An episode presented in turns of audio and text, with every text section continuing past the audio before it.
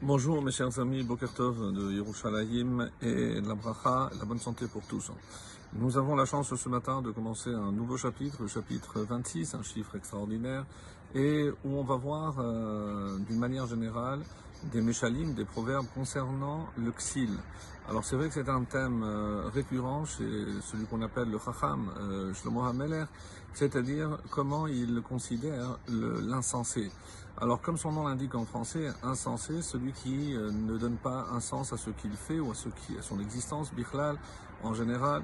Et euh, ça, ça, a une connotation aussi euh, de, il inverse sechel. Sechel, c'est l'intellect. C'est celui qui n'utilise pas son intellect, c'est-à-dire cette intelligence que Dieu nous a donnée à bon escient. Et malheureusement, donc, on va voir que euh, généralement, ce sont des choses qui se retournent contre lui. Et euh, ce n'est pas quelqu'un qui malheureusement n'a pas des facultés intellectuelles. Euh, il ne s'agit pas de ça, puisque c'est Hachem qui donne ces, ces facultés. Mais même l'intelligence qu'on a, on l'utilise pas à bon escient. Et ça, l'homme le plus sage, le Chacham, le roi Salomon, ne peut le supporter. C'est pour ça qu'on va voir 12 méchalim, 12 proverbes au début qui concernent le xil, l'insensé. Ensuite, on passera à un autre type d'homme euh, que le roi Salomon aussi euh, exècre en quelque sorte, c'est le Hatzel. C'est euh, même celui qui sait pourquoi il existe, ce qu'il a à faire, mais il n'a pas la motivation, la force nécessaire. Hatzel, c'est le paresseux. Donc il sait ce qu'il y a à faire, mais il ne le fait pas par paresse, par manque de motivation. Donc euh, pour bien commencer la journée, pour bien commencer Bezrat Hashem cette semaine, donc on va écouter attentivement donc ces paroles de sagesse du roi Salomon. Et je commence donc le, chapitre 26, le premier verset. Kashelek bakait, comme la neige en été, Vechammatar bakatir, et la pluie pendant la moisson, Ken l'onave l'irsil kavod. Ainsi, les honneurs ne sied pas l'insensé. Alors tout le monde comprend que la, neige en été, ici en été, c'est sur les fruits qui doivent pousser ou être récoltés en été.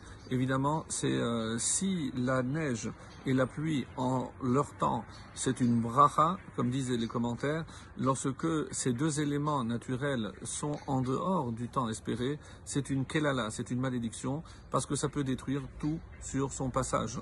Donc de la même façon, Comment un insensé peut avoir du kavod Parce que malheureusement, euh, il a poursuivi ce kavod, il pense que ses honneurs euh, lui reviennent, mais euh, on sent qu'il y a ici un danger puisqu'il ne pourra pas avoir ou rien ne sortira de positif, il n'y aura pas de bracha dans ce qu'il va faire parce qu'il ne sait pas s'en servir.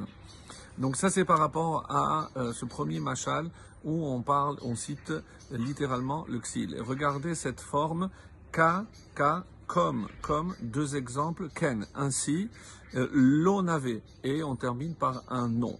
Regardez maintenant le deuxième verset, le bête, katipor lanoud, kaderor laouf, ken kilelatrinam lotavo. Et ici, les commentaires font remarquer que c'est la même construction. Donc il y a deux comparaisons. Et alors après on dit ken, ainsi pour, et lo, c'est soit non, soit pour lui, comme on va voir dans ce deuxième verset. En effet, katipor lanoud, comme un oiseau. Alors on ne précise pas ici, d'après les commentaires, de quel oiseau il s'agit. Euh, c'est vrai qu'on on cite souvent euh, comme le Tehilim le dit, le dit pardon, dans le 84, Gamtipor Matzabait, aussi un oiseau a trouvé une habitation, Udror Kenla, et Dror. Dror, c'est un oiseau qui chante, donc on l'assimile généralement à une hirondelle. Une hirondelle, Ken la, Ken ici, c'est un nid, a trouvé un nid. Donc, et il va reprendre cette, cette construction, Katipor Lanoud, comme un on va traduire au lieu d'oiseau, d'après certains commentaires, on pourrait identifier un passereau. Comme un passereau qui voltige. Alors on ne précise pas est-ce qu'il est allé chercher, est-ce qu'il voltige? Parce qu'il a peur, est-ce qu'il va chercher de la nourriture, on ne sait pas. Il, tourne en rond. Kaderor laouf et une hirondelle qui vole. Ken kilela trinam lotavo. Ainsi la malédiction trinam sans motif. Et évidemment, puisque même si on ne le cite pas clairement, qui peut maudire ou faire une malédiction sans motif? Un xil, un insensé. L'otavo, et c'est écrit l'otavo. Elle ne réussira pas. Donc la malédiction ne finira pas par venir. Et malheureusement, donc il y a un crictive, rappelez-vous qu'on écrit d'une façon, l'eau c'est non, mais l'eau c'est à lui. L'otavo, c'est sur lui qu'elle retombera.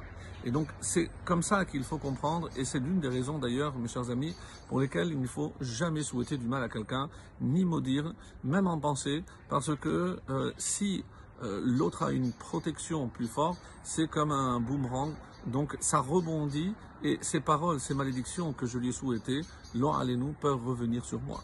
Donc faire extrêmement attention voir, avoir toujours un bon œil, souhaiter toujours le bien. Et si on souhaite le bien et qu'il revienne, eh ben tant mieux, parce que c'est comme ça qu'on profitera aussi du bonheur et du bien qu'Hachem nous a réservé. Excellente journée à tous.